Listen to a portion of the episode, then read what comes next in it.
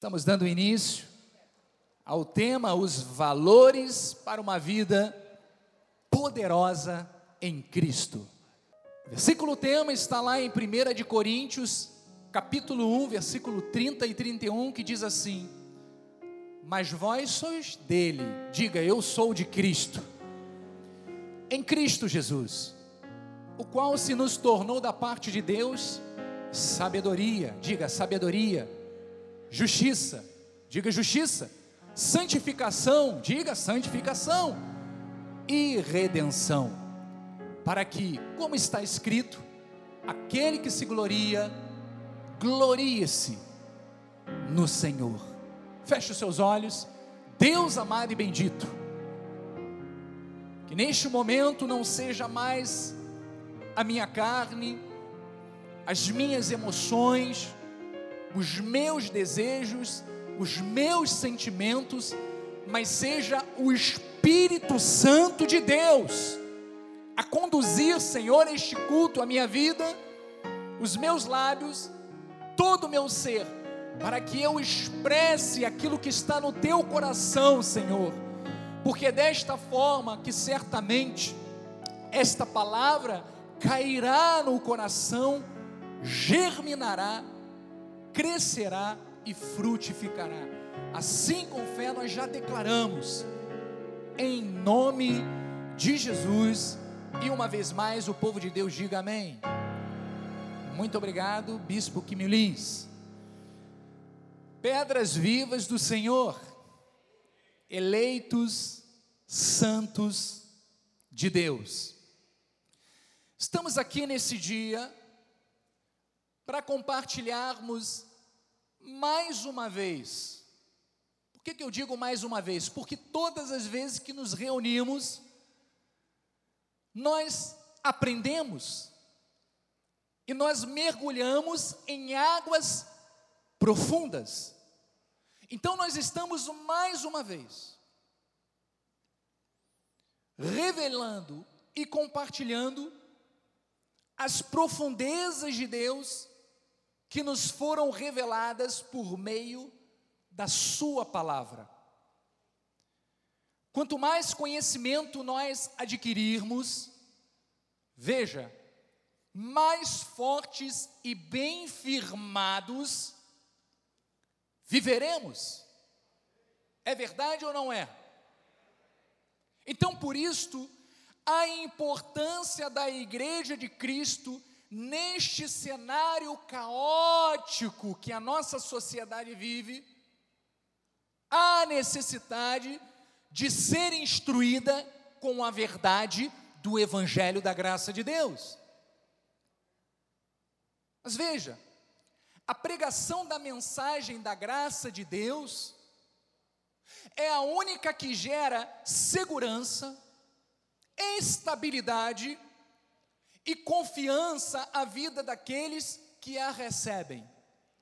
Não é assim que você tem desenvolvido a sua vida espiritual? Com segurança, diga amém. Vamos interagir com estabilidade, com paz, com confiança, porque só a graça de Deus nos capacita a vivermos desta forma.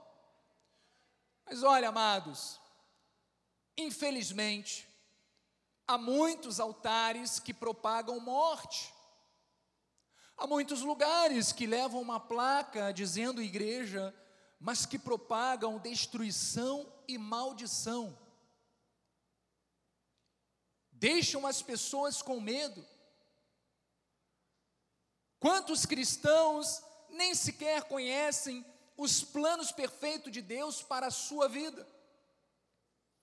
Não se apegam às promessas e não conseguem ter esperança ou certeza em Deus, sabe por quê? Porque vê Deus como um pai castigador e mau. Porque é assim que tem sido ensinado nos altares à volta do mundo. Um Deus castigador, cruel, super exigente quando na verdade o Deus a quem servimos é Pai. Diga, o Deus a quem nós servimos é Pai, é rico em misericórdia e em amor. é um Deus bondoso.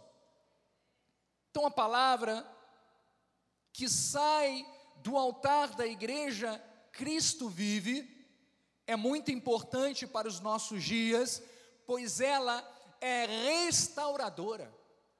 Todos nós fomos restaurados pela graça de Deus.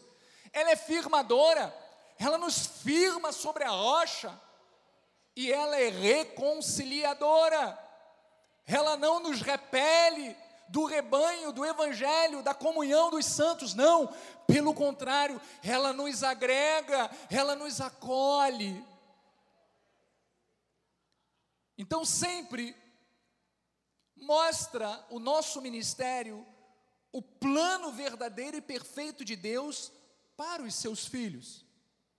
E veja que são planos de paz, não de mal, porque é isto que revela a graça de Deus.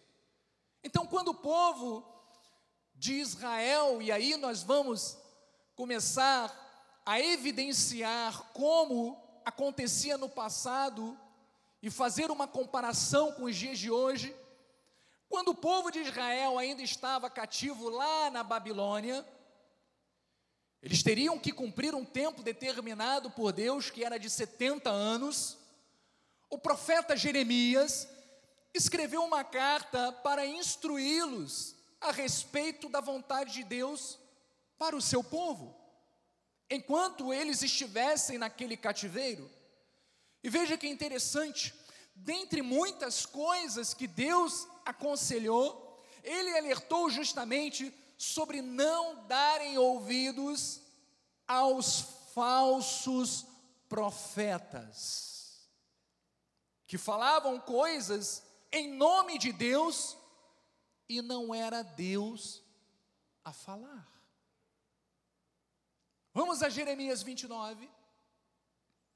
Diz assim: Porque assim diz o Senhor dos exércitos, o Deus de Israel, não vos engane os vossos profetas, que estão no meio de vós, nem os vossos adivinhos, nem deis ouvidos aos vossos sonhadores, que sempre sonham segundo o vosso desejo.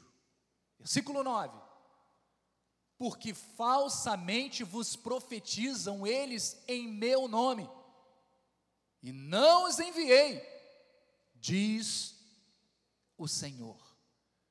Então veja, igreja, ao longo da história, muitos se levantaram falando coisas em nome de Deus e não era Deus a falar.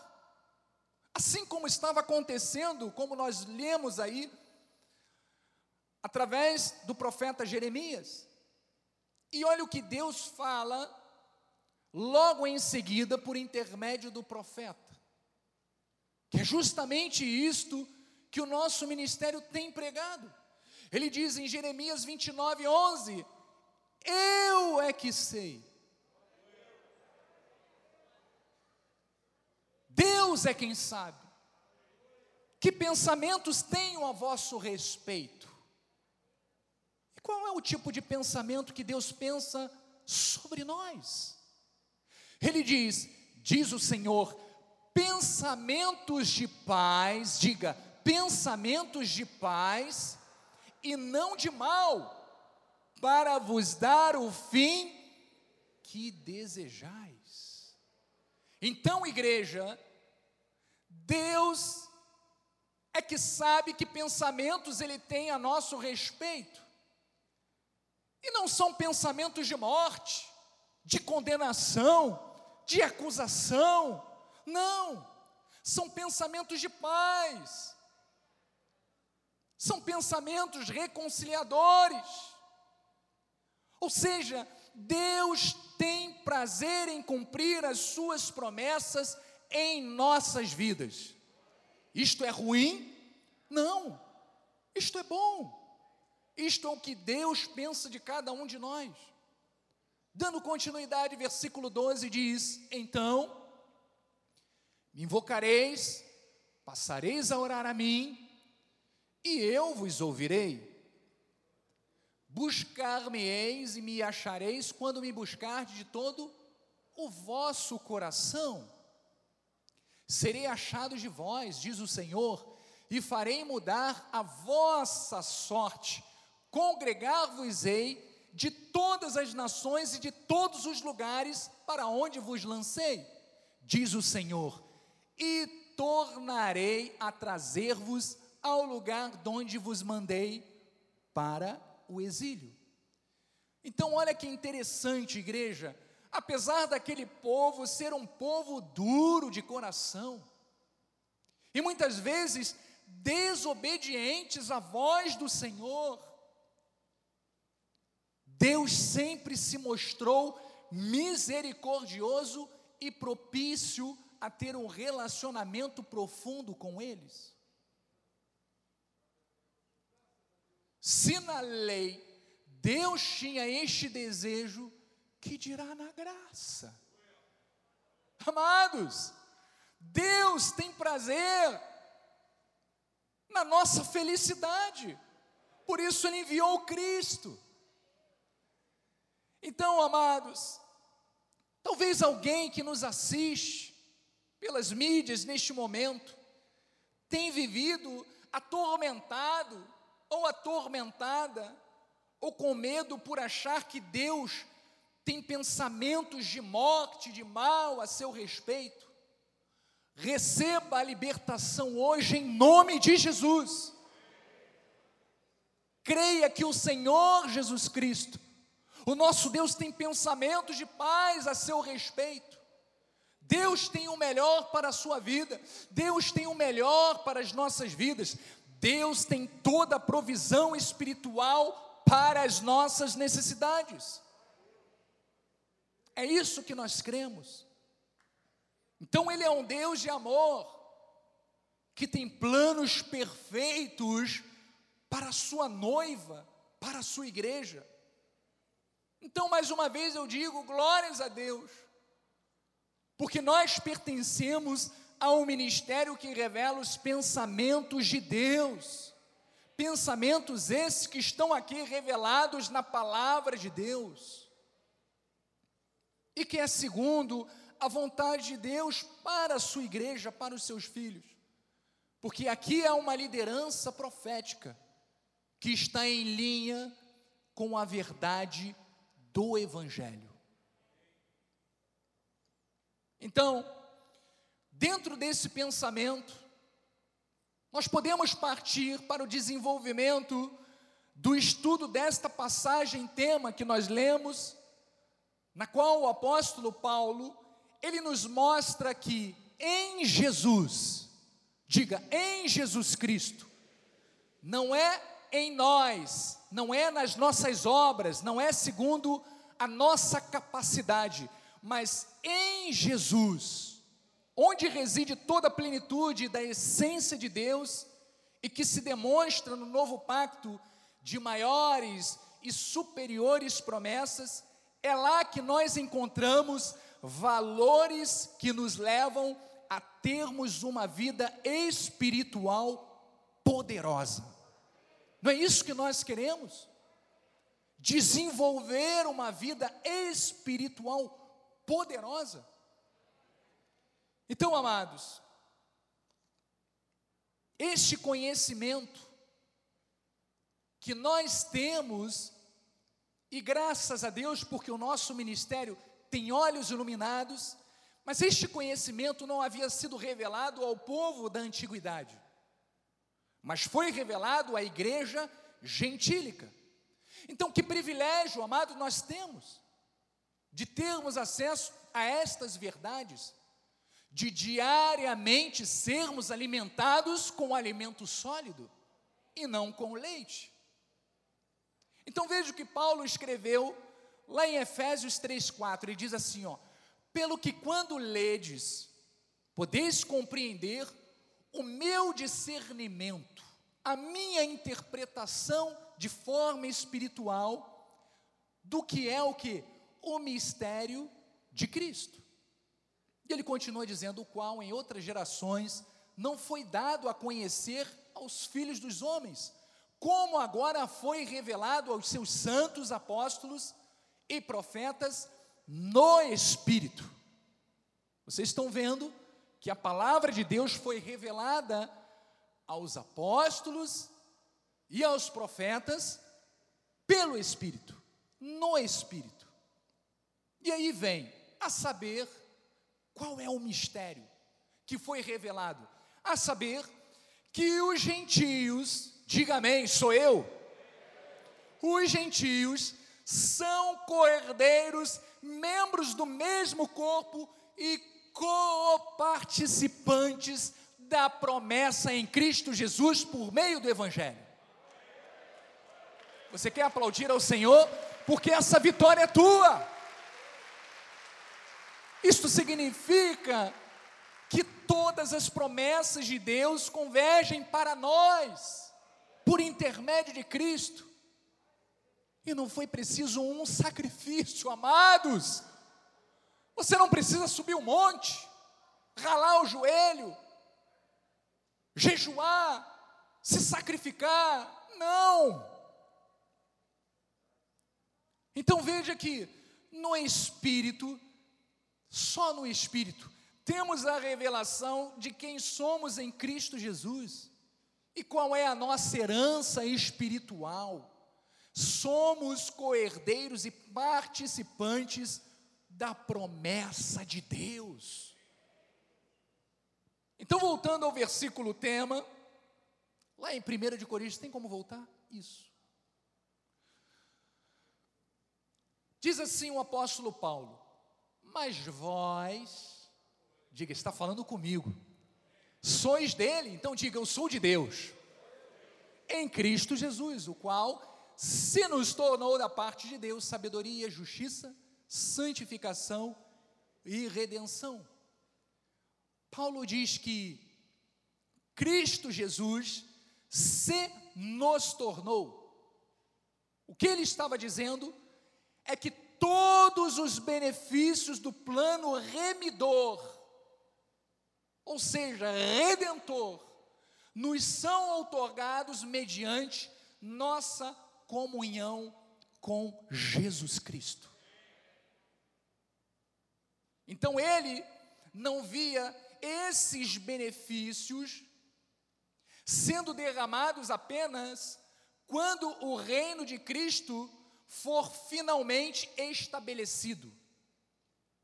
Mas esses benefícios são nossos desde agora, a partir do momento que nós confessamos a Cristo como Salvador, já se estabeleceu na nossa vida o plano perfeito de Deus.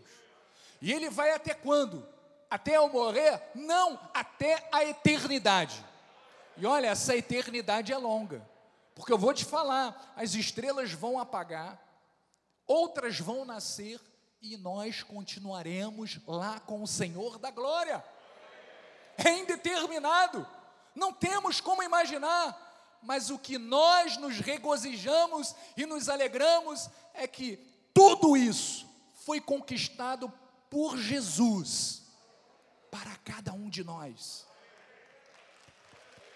Deus é fiel, amado.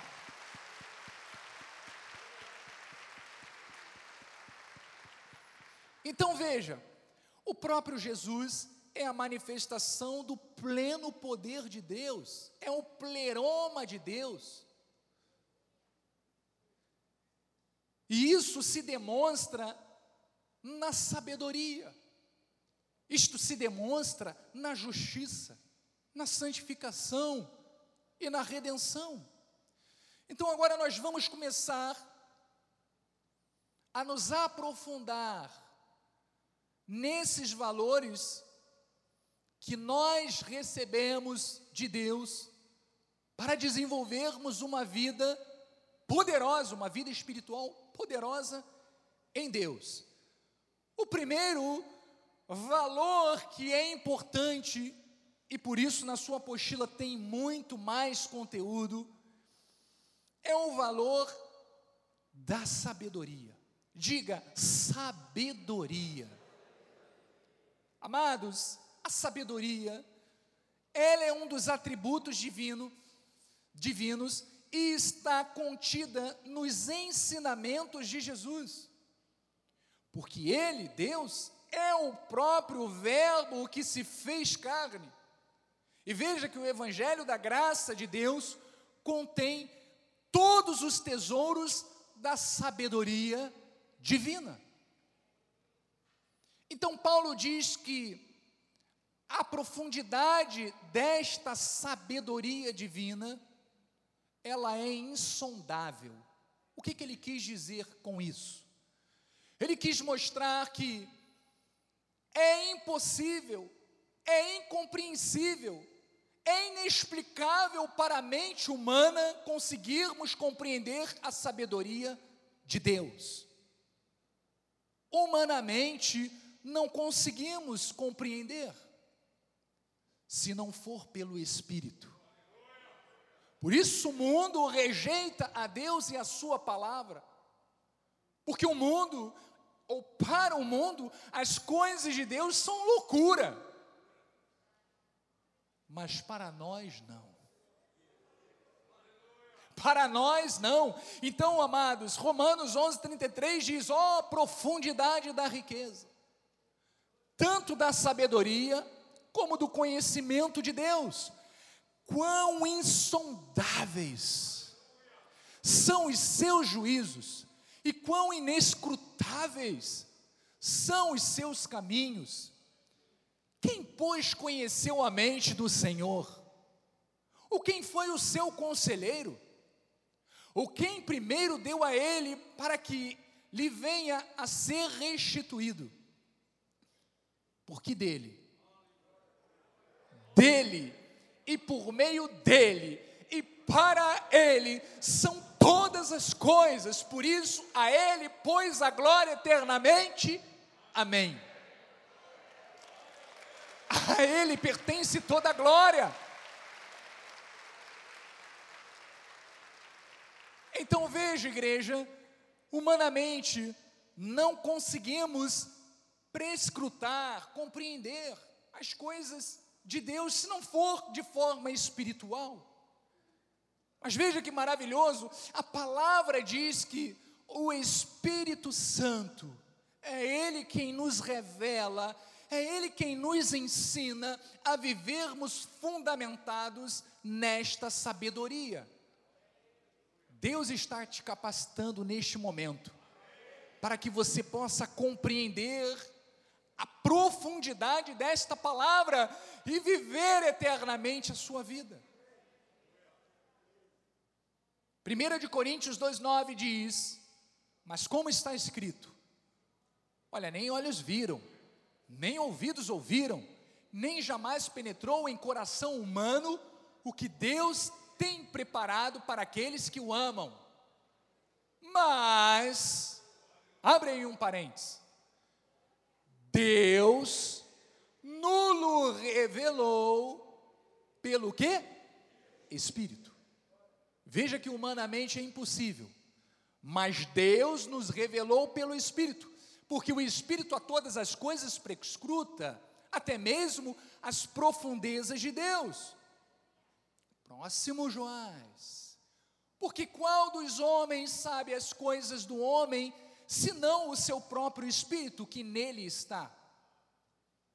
Assim também, as coisas de Deus, ninguém as conhece, senão o Espírito de Deus. Então veja que pelo Espírito podemos compreender as grandezas de Deus e a sua sabedoria. E podemos dizer que essa sabedoria é a base do nosso bem-estar espiritual, porque nos revela o plano perfeito de Deus para nós. Nós estamos aprendendo o plano perfeito de Deus para cada um de nós, para que nós não venhamos andar desesperados, sem saber o que vai acontecer conosco no dia de amanhã, não. Deus já revelou tudo isso na Sua palavra, e é justamente isso que nós estamos nos alimentando diariamente, desses fundamentos de sabedoria. 1 de Coríntios 2,6, vamos lá, confirmando com a Bíblia Sagrada. Entretanto, expomos o que? Sabedoria. Entre os experimentados, aqui existem dezenas, centenas de experimentados. Não, porém, olha, a sabedoria deste século. Aqui nós não estamos falando de coisas do mundo, estamos tratando de assuntos espirituais. Paulo diz, olha, não porém a sabedoria deste mundo, nem as dos poderosos desta época, que se reduzem a nada, mas falamos a sabedoria de Deus, em mistério, outrora oculto, a qual Deus preordenou desde a eternidade para a nossa glória. Veja que este plano perfeito de Deus se revelou no tempo de Deus para as nossas vidas. Mas veja, isto já fazia parte de um plano perfeito antes, muito antes da eternidade. Antes de Deus nos formar, antes de Deus formar a terra, antes de qualquer coisa existir, Deus já havia pensado em cada um de nós. Você está compreendendo o quão importante é a sabedoria de Deus na nossa vida? porque isso nos torna felizes em sabermos que existe um Deus que sempre pensou em nós, sempre cuidou dos pequenos detalhes da nossa vida, por isso nós não podemos pensar que a nossa vida é um acaso. Ah, eu estou aqui hoje, amanhã não sei, não. Cada um de nós tem um tempo determinado por Deus, nada foge este prazo determinado por Deus porque a sua vida está dentro de um arranjo perfeito de Deus, que não pode fugir nem um centímetro, nem um milímetro para a direita ou para a esquerda. Então diga: a minha vida faz parte de um plano perfeito e poderoso de Deus. Então Paulo ele faz contraste entre a sabedoria humana e a sabedoria de Deus, que se manifesta na mensagem do Evangelho. Veja que a sabedoria humana, ela gera o quê? Ela gera orgulho, vaidade, soberba. Mas a sabedoria de Deus, a sabedoria divina, não. Ela conduz a uma vida pacífica, a uma vida estável, a uma vida frutífera e a salvação da nossa alma. Então, quanto maior a nossa comunhão e a busca pelo conhecimento das revelações divinas, mais fortalecidos espiritualmente nós ficaremos. Então, a igreja que cresce em sabedoria é uma igreja forte e que dá testemunho. Diga, eu sou forte porque você tem o poder de Deus em você. Mas nós também precisamos dar bom testemunho. Diga, eu dou bom testemunho. Olha, nem todos quiseram dizer, hein? De novo, eu vou perguntar novamente. Quantos aqui dão bom testemunho? Digam amém. Isso aí. A nossa vida tem que dar bom testemunho, porque nós somos uma igreja forte, sábia, Amém? 1 de Coríntios 1,4, vamos lá. Sempre dou graças ao meu Deus a vosso respeito, a propósito da sua graça, que vos foi dada em Cristo Jesus. Paulo estava agradecendo, através das suas cartas, aquela igreja. Próximo versículo, Joás.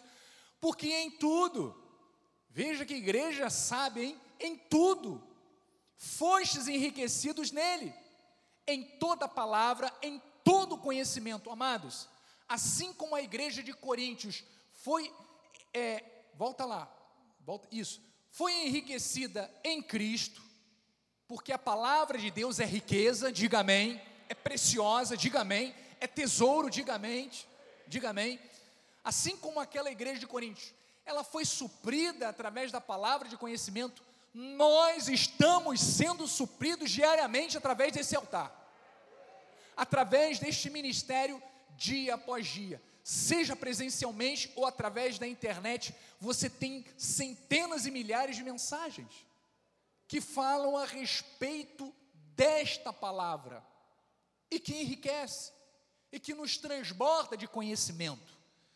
Então, próximo versículo, Joás, agora sim, como o testemunho de Cristo tem sido confirmado em vós. Amados, nós temos que testemunhar e confirmar as obras de Cristo na nossa vida, ou seja, o nosso testemunho tem que ser bom. Nós temos que desenvolver boas obras. Que boas obras são essas? São sacrificiais? Não, é testemunho, amado. É bom exemplo. É mostrarmos a este mundo que Jesus Cristo fez a diferença na nossa vida, que nós somos pessoas transformadas, pessoas totalmente regeneradas pela palavra, porque foi a palavra de Deus e o poder de Deus na nossa vida que nos capacitou para isso. Então, igreja, talvez muitos digam: olha, todos os caminhos levam a Deus e podem proporcionar o conhecimento e a sabedoria. É mentira. Porque não são todos os caminhos que levam a Deus, não. O único caminho que leva a Deus se chama Jesus Cristo. Então ninguém pode tomar posse das promessas de Deus se não for por intermédio de Cristo. Não dá. E veja que mais uma vez, o apóstolo Paulo se esforçava para que a igreja compreendesse os valores da sabedoria de Deus. Lá em Colossenses 2:1 diz assim: Gostaria, pois, que soubesses quão grande luta venho mantendo por vós pelos laudicenses e por quantos não me viram face a face, para que o coração deles seja confortado e vinculado juntamente em amor, e ele tenha toda a riqueza da forte convicção do entendimento para compreenderem o que? Plenamente o mistério de Deus, Cristo. Próximo versículo. Em quem todos os tesouros. Amados, olha a importância desta palavra que está sendo revelada ao seu coração. Em quem todos os tesouros da sabedoria e do conhecimento estão ocultos. Sabem quem está oculto este conhecimento e esta sabedoria? Em Jesus Cristo. E agora está sendo revelado a vida da sua igreja. Então, todos esses tesouros da sabedoria, do conhecimento, estão em Cristo.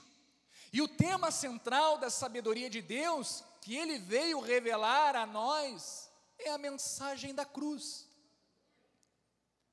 Então, quando a pessoa compreende o poder daquilo que Jesus realizou no Calvário e toma posse das bênçãos que ele otorgou quando consumou tudo na sua morte, ela começa a viver fundamentada nessa sabedoria, de uma forma poderosa.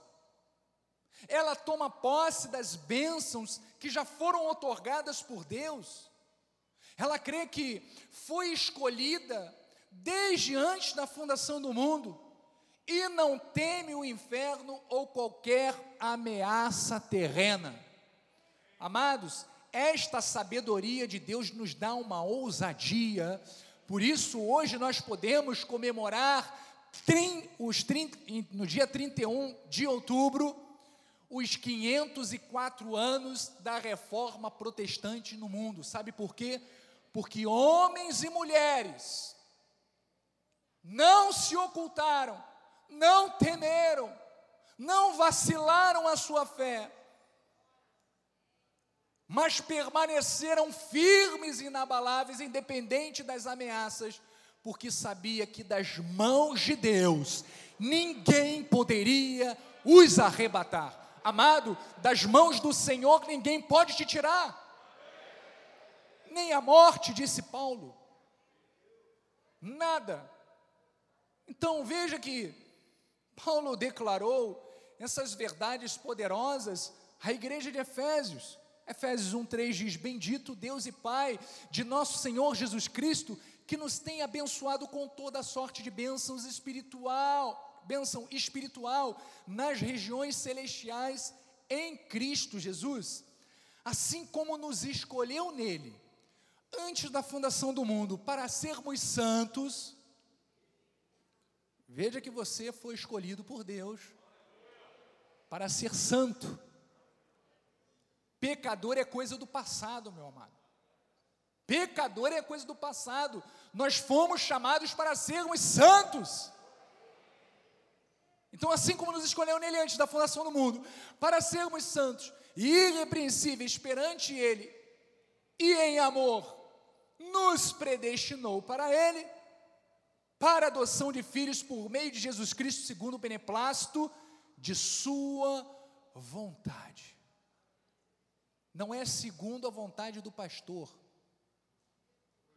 não é segundo a vontade do Papa, que dava a bênção, amaldiçoava, não, é segundo o beneplácito da vontade soberana de Deus. Então veja que o sábio em Cristo, diga eu sou sábio, mais uma vez, tem uma postura de santo, de irrepreensível, porque é isso que a palavra de Deus faz na nossa vida. E isso livra, é claro, a vida de muitos males, porque faz a pessoa sempre escolher tomar a atitude que agrada a Deus. Eu tenho a certeza de que todos nós, durante esta semana, tomamos várias decisões certas, corretas. Estivemos diante de desafios, diante de uma escolha, de uma encruzilhada, onde nós poderíamos escolher o errado ou o certo.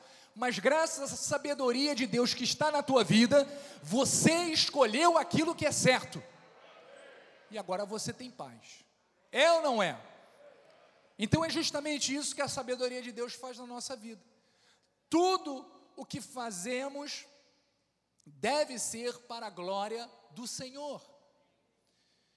Então veja lá no versículo 6 diz: tudo isso é para o louvor da glória da Sua graça, que Ele nos concedeu gratuitamente no amado, no qual temos a redenção pelo Seu sangue, a remissão dos pecados, segundo a riqueza da Sua graça, que Deus derramou, veja, abundantemente sobre nós em toda a sabedoria e prudência Veja que a graça de Deus, ela não foi derramada, sabe, com doses limitadas.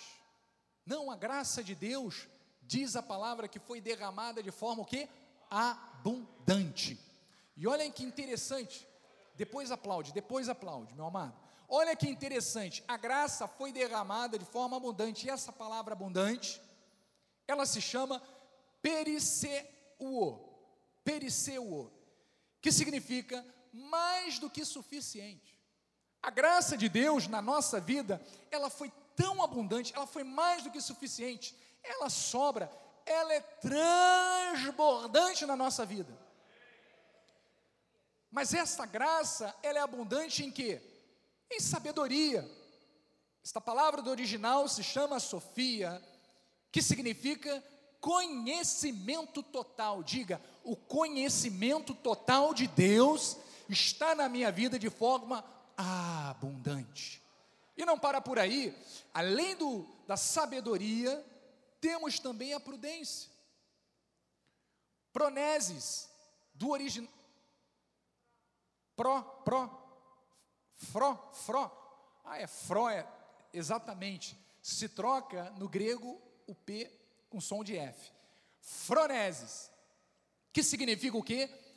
Compreensão, discernimento e inteligência. Então veja, igreja, essas características que estão em Deus, está também em tudo aquilo que Ele planejou, ou seja, elas se manifestam também em nós através da Sua graça. Você está compreendendo? Eu sei que o alimento neste dia está sendo muito profundo, mas porque Deus já te capacitou para isso. Deus te deu sabedoria para que você compreendesse esses mistérios de Deus. Então veja que o plano de Deus, que Deus traçou para as nossas vidas, é perfeito. Os que esperam em Cristo vivem para o louvor da Sua glória e tomam posse da sabedoria para guiarem suas vidas por caminhos que conduzam ao triunfo. O conhecimento, a sabedoria de Deus nos capacita a caminharmos para um futuro triunfante. Efésios 3:8 diz assim: A mim, Paulo está dizendo dele, o menor de todos os santos, e foi dada esta graça. Que graça? De pregar aos gentios o evangelho das insondáveis riquezas de Cristo. Só isso? Não. E manifestar qual seja a dispensação do mistério desde os séculos ocultos em Deus, que criou todas as coisas. Para quê? Para que, pela igreja, por você, está falando de cada um de nós, para que, pela igreja, a multiforme sabedoria de Deus se torne conhecida agora dos principados e potestades nos lugares celestiais. Amados e amadas do Senhor, é através da nossa vida que esses mistérios de Deus, esta multiforme sabedoria de Deus, está sendo divulgada, está alcançando milhares de lugares, está revelando também os mistérios nas regiões, olha, celestiais. Porque os principados e potestades não conheceram aquilo que você conheceu. Conheceram neste momento, conheceram quando Paulo revelou. Então, amados, veja a importância da igreja para este mundo. Veja a importância da sua da sua vida. Veja que igreja, quando eu falo igreja, não estou falando simplesmente da comunidade, não estou falando simplesmente do nosso ministério, mas estou falando de cada um de per si, de cada um de nós. Nós temos um chamado, nós temos uma santa vocação. Deus colocou na nossa vida um propósito importante. E este propósito tem que ser pregado, tem que ser divulgado para que vidas reconheçam esta multiforme sabedoria de Deus. Versículo 11: segundo o eterno propósito que estabeleceu em Cristo Jesus nosso Senhor, pelo qual temos o que? Olha como é que é a igreja de Cristo, ousadia e acesso com confiança mediante a fé nele. Diga, eu faço parte de uma igreja que tem ousadia, confiança e dá testemunho. A sabedoria de Deus faz isso na sua vida. Então nós ouvimos sobre a sabedoria, vamos agora sobre a justiça. O segundo valor para uma vida espiritual poderosa é a justiça. Justiça em Cristo. Então compreender esta verdade também gera uma fé e confiança inabalável Cristo é a nossa retidão. Jesus é a nossa retidão. Por causa dele, nos tornamos, mediante o sistema da graça divina, naquilo que a lei mosaica não podia nos transformar. A lei poderia transformar você num justo? Não! Mas a graça de Deus sim. Então, tudo o que os preceitos da lei podiam fazer, era nos mostrar quão distanciados tínhamos ficado de Deus devido à corrupção do pecado. Mas hoje, a nossa posição espiritual, amados, diante de Deus, é de justos. Diga eu sou justo porque o sangue de Jesus me fez justo.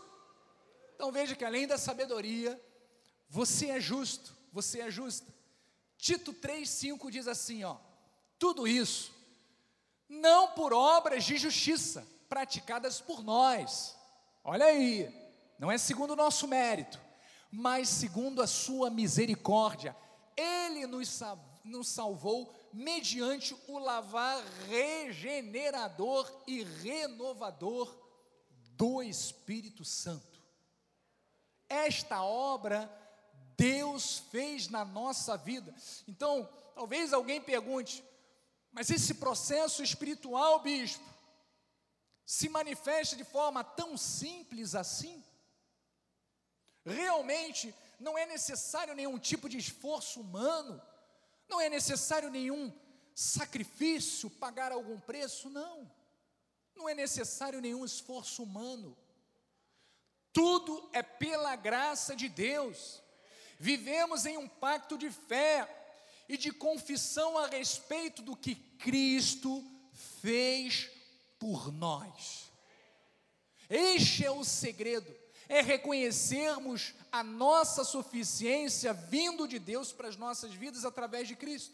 Então a palavra do Senhor deixa bem claro isso.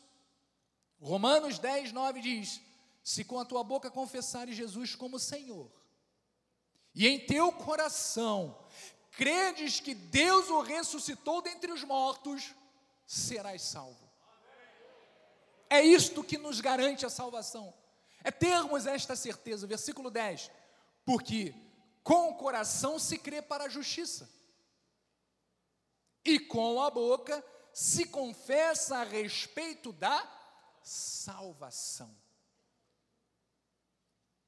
Então, você só precisa crer que Cristo é a justiça de Deus em sua vida e confessar que Jesus é o teu Senhor e Salvador.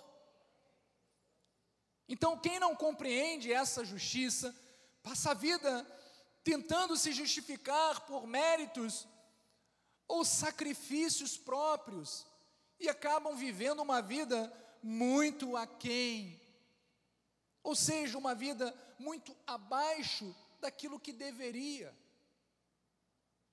Romanos 6,17 diz: Mas graças a Deus, você pode dizer isto? Graças a Deus, porque outrora, olha, no passado, escravos do pecado, contudo, viestes a obedecer de coração a forma de doutrina a que fostes entregue. Foi-nos entregue o que? Esta doutrina, a graça de Deus.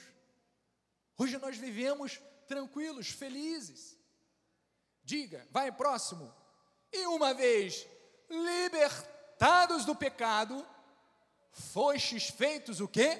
Servos da justiça. Por isso eu comecei dizendo que você é justo porque você foi liberto do pecado. Deus te transformou justo através do seu sangue. Então veja, nós não somos mais escravos de nenhuma espécie de pecado. E se alguém que me ouve neste momento ainda luta contra alguma situação pecaminosa em sua vida, Saiba que você não precisa ficar pedindo por libertação. Sabe por quê? Porque nós cremos que Jesus Cristo é o nosso Salvador. Então comece hoje a confessar quantas vezes você puder que você está liberto, que você está liberta pelo sangue de Jesus e que você, a partir de agora, é um servo, é uma serva da justiça. Creia nisso, creia nisto. Efésios 6,14 diz: Estais, pois, firmes, cingindo-vos com a verdade e revestindo-vos de quê? Da couraça da justiça. Então nós precisamos estar de que forma? Firmes, Diga para o seu irmão: olha, você está firme. Declara isso. Você está firme. Estamos firmes. Estamos firmes, bispo. Estamos firmes. Veja que a couraça da justiça é um equipamento que o soldado romano usava, deve ser a nossa vestimenta, porque ela protege, sabe que área? O coração. E protege contra os dardos inflamados que o inimigo tenta lançar, sejam dardos de culpa, de medo, de condenação, de prisão e todos os outros sentimentos que tentam nos tirar do foco daquilo que Cristo já fez por nós e que nós tomamos posse por fé. Então veja que esta couraça da justiça tem que estar presente na nossa vida diariamente. Lá em Filipenses 3:8 diz, Paulo diz assim: Sim, deveras considero tudo como perda, por causa da sublimidade do conhecimento de Cristo, meu Salvador, por amor do qual perdi todas as coisas e as considero como refúgio para ganhar a Cristo. Próximo. E ser achado nele, não tendo justiça própria, que procede de lei, senão a que é mediante a fé em Cristo, a justiça que procede de Deus, baseada na fé. Veja que interessante, amados. Nada que o mundo possa oferecer, eu vou repetir, nada que o mundo possa oferecer se compara com a grandeza, se compara com a sublimidade de conhecer a Cristo. O apóstolo Paulo lhe disse estas palavras porque ele considerava o amor de Deus e o conhecimento em Jesus Cristo muito superior a todas as coisas que ele poderia ter construído na vida.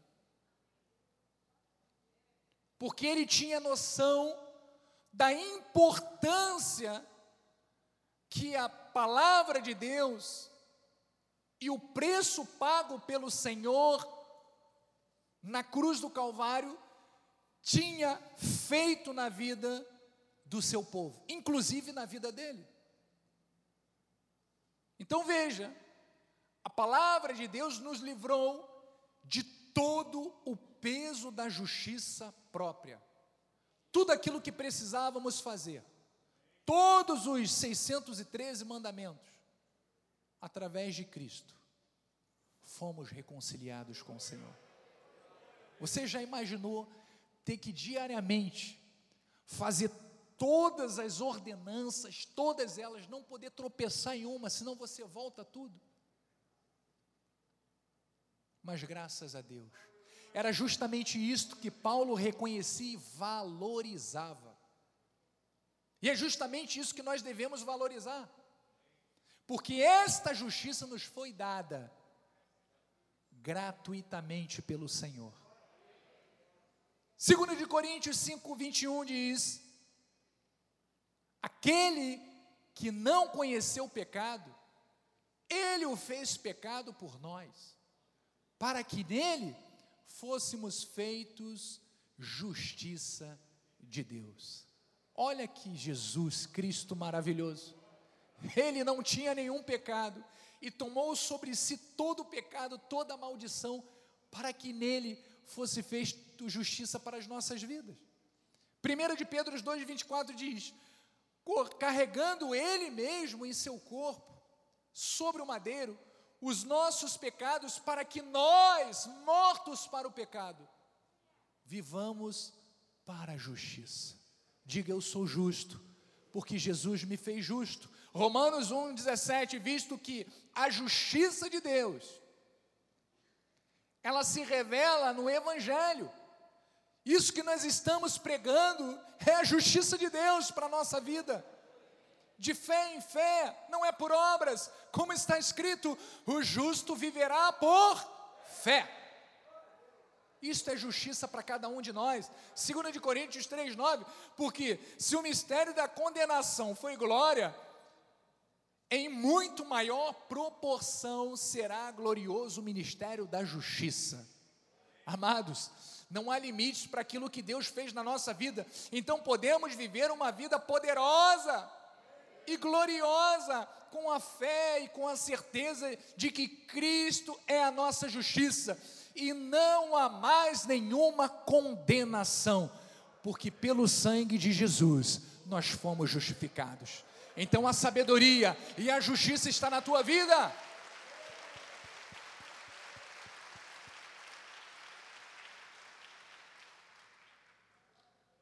Terceiro ponto importante: virtude, valores espirituais poderosos é a santificação. Então, a santificação, esta palavra vem do grego agiasmos, que significa consagração, separação. Refere-se ao processo que leva o crente a ser uma pessoa dedicada. Presta atenção aí, hein? Ser uma pessoa dedicada. Ser uma pessoa santa. Com o resultado de uma semente, que é uma semente incorruptível, implantada quando se converte. Então, olha, vamos compreender uma coisa. Este processo de santificação é um processo que a gente vai levar para o resto da vida. Enquanto existirmos, viveremos sempre fazendo aquilo que é bom e agradável diante de Deus. Mas é um processo que tem que ser crescente na nossa vida. Ou seja, o cristão, quando ele confessa Cristo hoje, ele não pode ser o mesmo daqui a 20 anos. Tem que haver mudança, tem que haver crescimento, tem que haver maturidade. Fala a Deus. A bispa que costuma fazer isso. Fala a Deus. Então, amados, este processo ele leva a vida toda. A santificação é a continuação da conversão. É um outro nome dado à transformação que Cristo opera em nós.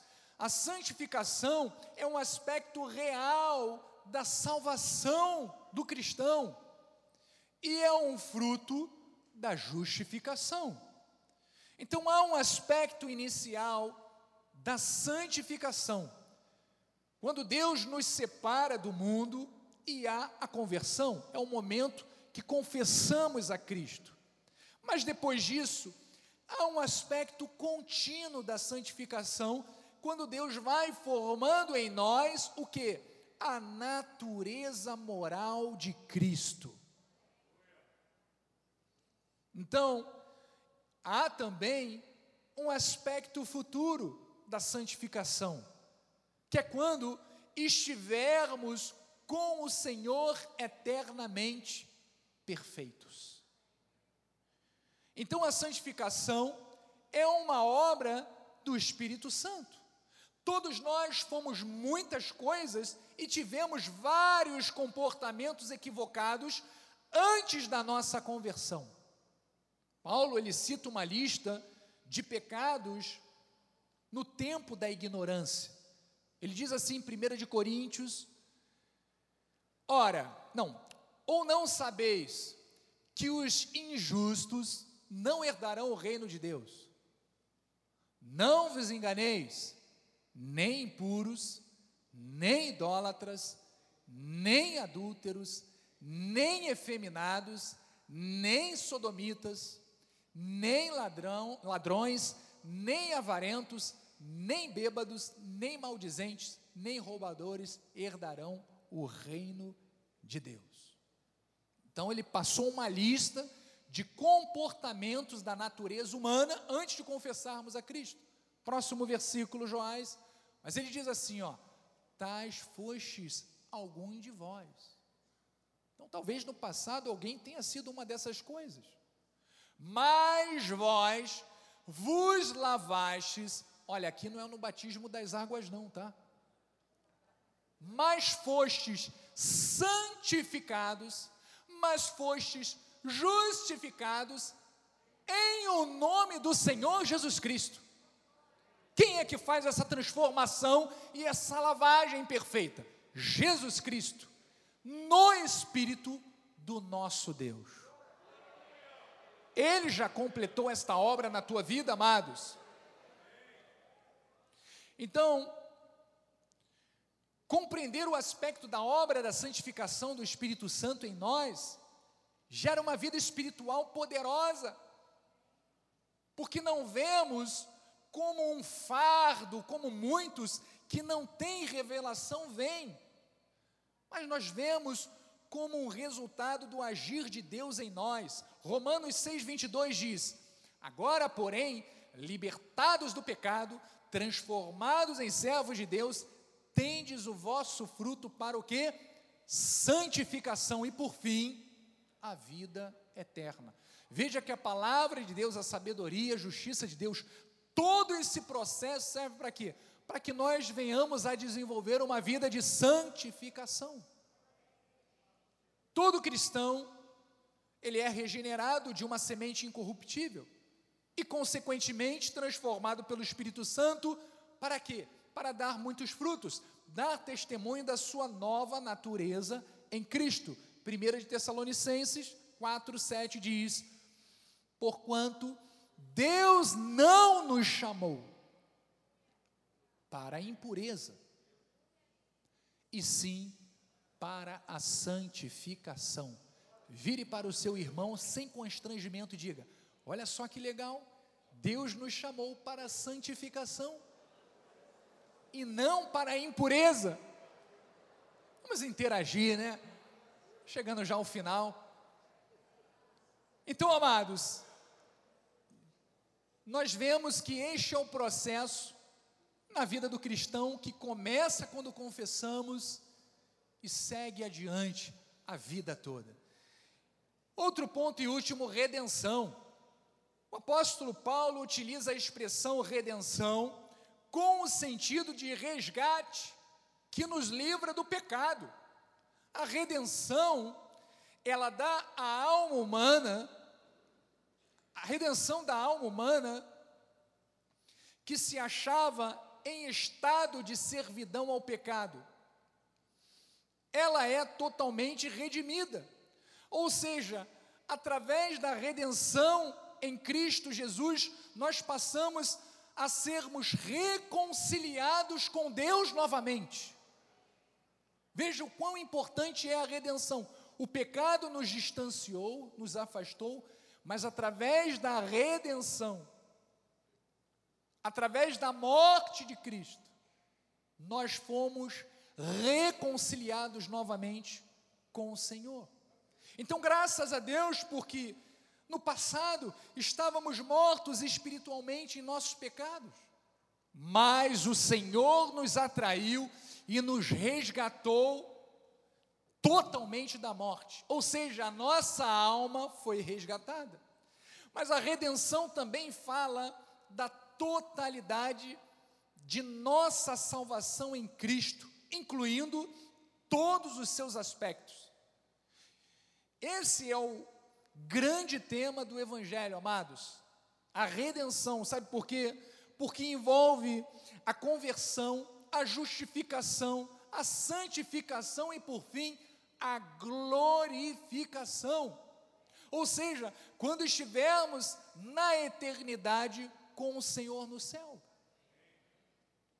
Efésios 1,13 diz: Em quem também vós, depois que ouvistes a palavra da verdade, olha o poder da palavra de Deus, o evangelho da vossa salvação, tendo nele também crido, fostes selados. Há uma marca na tua vida, selados com o Santo Espírito da promessa, o qual, próximo versículo, Joás, é o penhor, ou seja, é a garantia da nossa herança, até o resgate da sua propriedade, em louvor da sua glória. Então, amados, fomos selados com o Espírito Santo da promessa, que é a garantia de que estaremos na eternidade com o Senhor. Então, a redenção final será, na verdade, o ápice da nossa vida espiritual. Lucas 21, 27 fala sobre isso.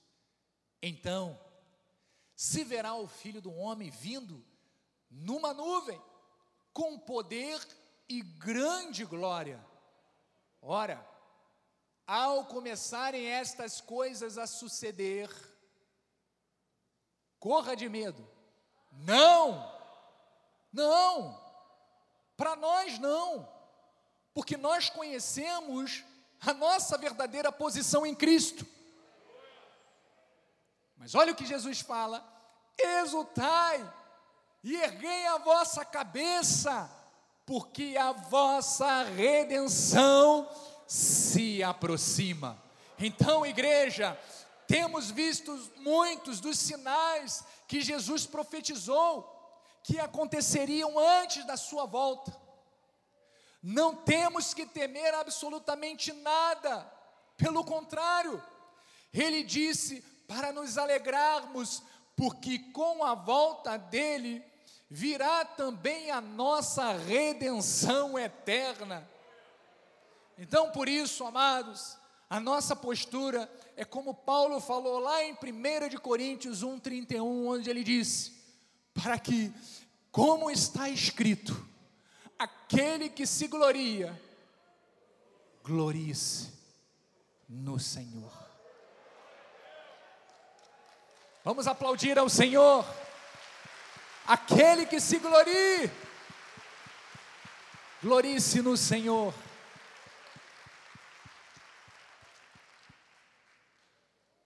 Amados, viva todos os dias como um filho de Deus amado, como um filho de Deus que é amado de forma especial.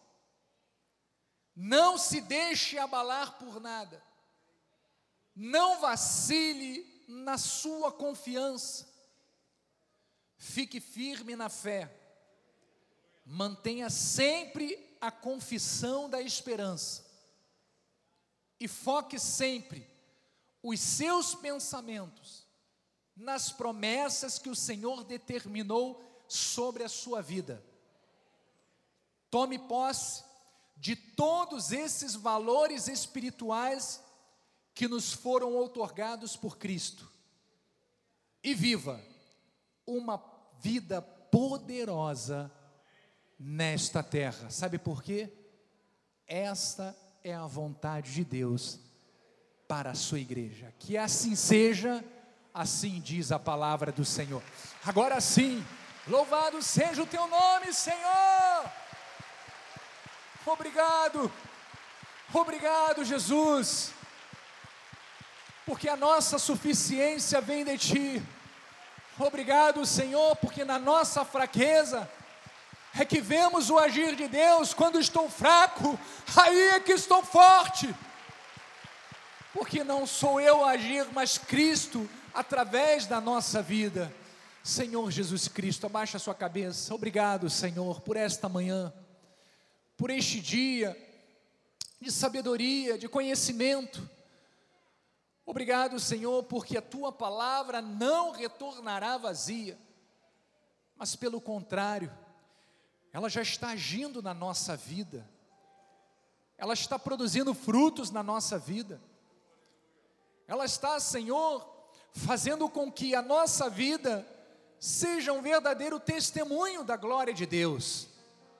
Obrigado, Jesus. A minha oração neste momento também é para que, assim como aqueles que aqui presencialmente puderam ouvir, ser alcançados por esta mensagem, que não haja fronteiras, Pai, para esta palavra através dos meios de comunicação, faça chegar às vidas que estavam desiludidas, perdidas, estavam enganadas, desenganadas, para que elas tenham norte, para que elas possam compreender que a sua morte, o valor da morte de Cristo, gerou sabedoria, justiça, santificação e redenção. Assim com fé nós oramos e o povo de Deus diga amém e amém, graças a Deus. A bênção final com a Bispa Nacional. Glória a Deus. Fique de pé, por favor. Que palavra poderosa. Estamos bem alimentados. E certamente vamos sair nesse dia da casa do Senhor alegres, certos de que tudo já foi consumado nas nossas vidas. Não há alegria maior do que conhecermos a nossa posição espiritual em Cristo. Amém? Estenda suas mãos para o altar, Pai amado, Deus bendito, Deus maravilhoso, misericordioso, Pai de amor. Obrigada, Senhor, por mais uma manhã maravilhosa que passamos em tua casa, Pai. Obrigada, Senhor, pelo privilégio de podermos estar aqui, Pai Enquanto há tantas pessoas perdidas, sofrendo, nós estamos aqui no esconderijo do Altíssimo. Estamos sendo instruídos na verdade, Pai. Muito obrigada, Senhor. Temos gratidão nos nossos corações pela tua obra, Pai. E agora sairemos da tua casa com alegria, em paz nós seremos guiados Pedimos que o Senhor envie anjos poderosos, Pai, para que ministrem em nosso favor, Senhor. Guarda-nos, Pai, de todos os males desta terra, Senhor. Que os teus anjos nos acompanhem por onde quer que nós andarmos, que esteja a glória do Senhor, que nenhum mal possa nos tocar ou tocar a nossa família, Pai. É isso que nós declaramos em nome de Jesus. Que a tua graça tua paz, as doces consolações do teu Espírito se manifestem hoje e eternamente em nossas vidas. E aqueles que creem e concordam, digam amém. Amém, amém. Graça e paz. Tenha uma semana poderosa em Cristo.